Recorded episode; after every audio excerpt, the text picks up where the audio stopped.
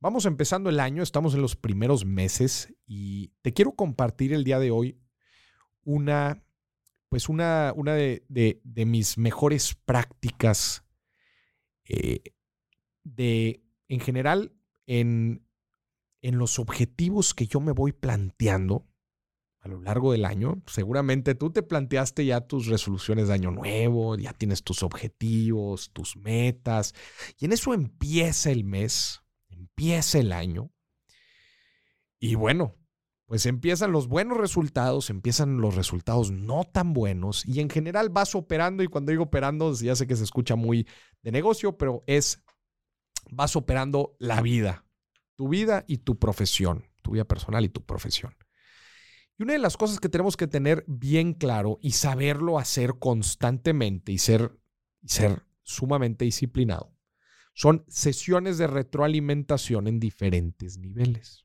¿A qué me refiero con sesiones de retroalimentación a diferentes niveles?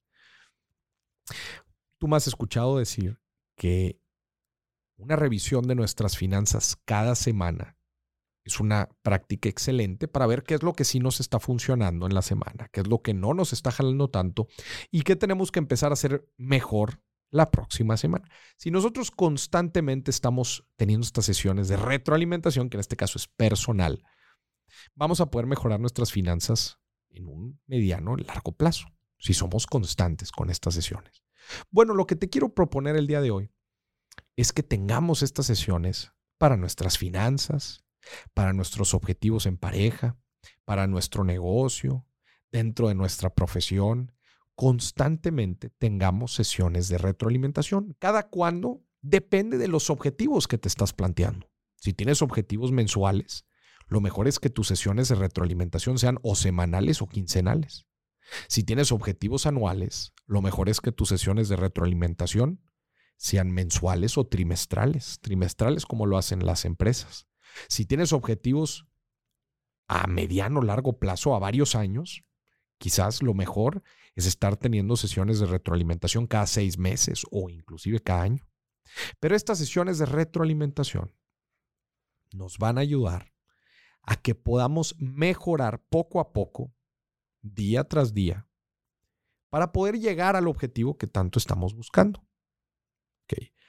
Y si en estas sesiones de retroalimentación invitamos a una persona externa, es decir, no lo hacemos nosotros solos, compartimos visión, pedimos retroalimentación, pedimos la opinión de alguien más, vamos a poder eliminar lo que es la famosa, el la famosa ceguera de taller que la ceguera de talleres estamos tan enfocados en lo que hacemos, estamos tan concentrados y ya llevamos tantas horas dándole vuelta a lo mismo, que se nos dificulta dar dos pasos para atrás y ver el contexto completo.